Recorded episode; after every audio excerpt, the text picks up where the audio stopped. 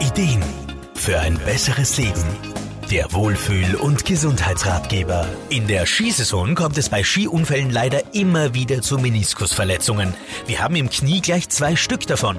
Einen inneren und einen äußeren.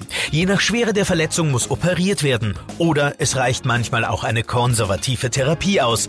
Physiotherapeut Wolfgang Brunner-Fuhrmann. Die meisten Verletzungen passieren in gebeugter Stellung und wenn sich das Knie verdreht. Also der Klassiker, wenn man sich mit den Skiern verkeilt oder ungünstig aufprallt. Operativ wird der Meniskus dann oft geglättet oder genäht. Egal ob ohne oder nach der Operation, eine Physiotherapie hilft dabei, die Beweglichkeit wiederherzustellen und Schmerzen zu lindern. Damit das Knie wieder gut beweglich ist, muss der Meniskus wieder im Gelenk gleiten können.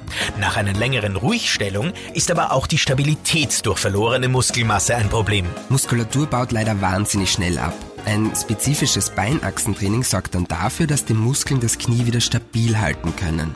Aber meistens muss man erstmal damit beginnen, dass ein Patient überhaupt erst wieder gerade am Knie stehen kann und die zuerst lang erforderliche Entlastung wieder aus dem Kopf bekommt. Physiotherapeuten wie Wolfgang Brunner-Fruhmann raten aber auch grundsätzlich zu regelmäßigen Beinachsentraining. Vor allem, wenn Sportarten ausgeübt werden, die für Hüfte, Knie und Sprunggelenke fordernd sind. Neben dem Skisport sind das vor allem sogenannte Stop-and-Go-Sportarten, wie zum Beispiel Fußball, Tennis und Basketball.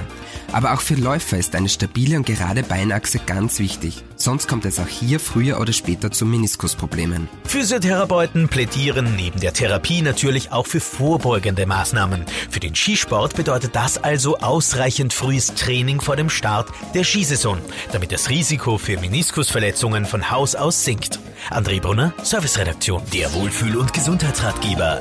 Jede Woche neu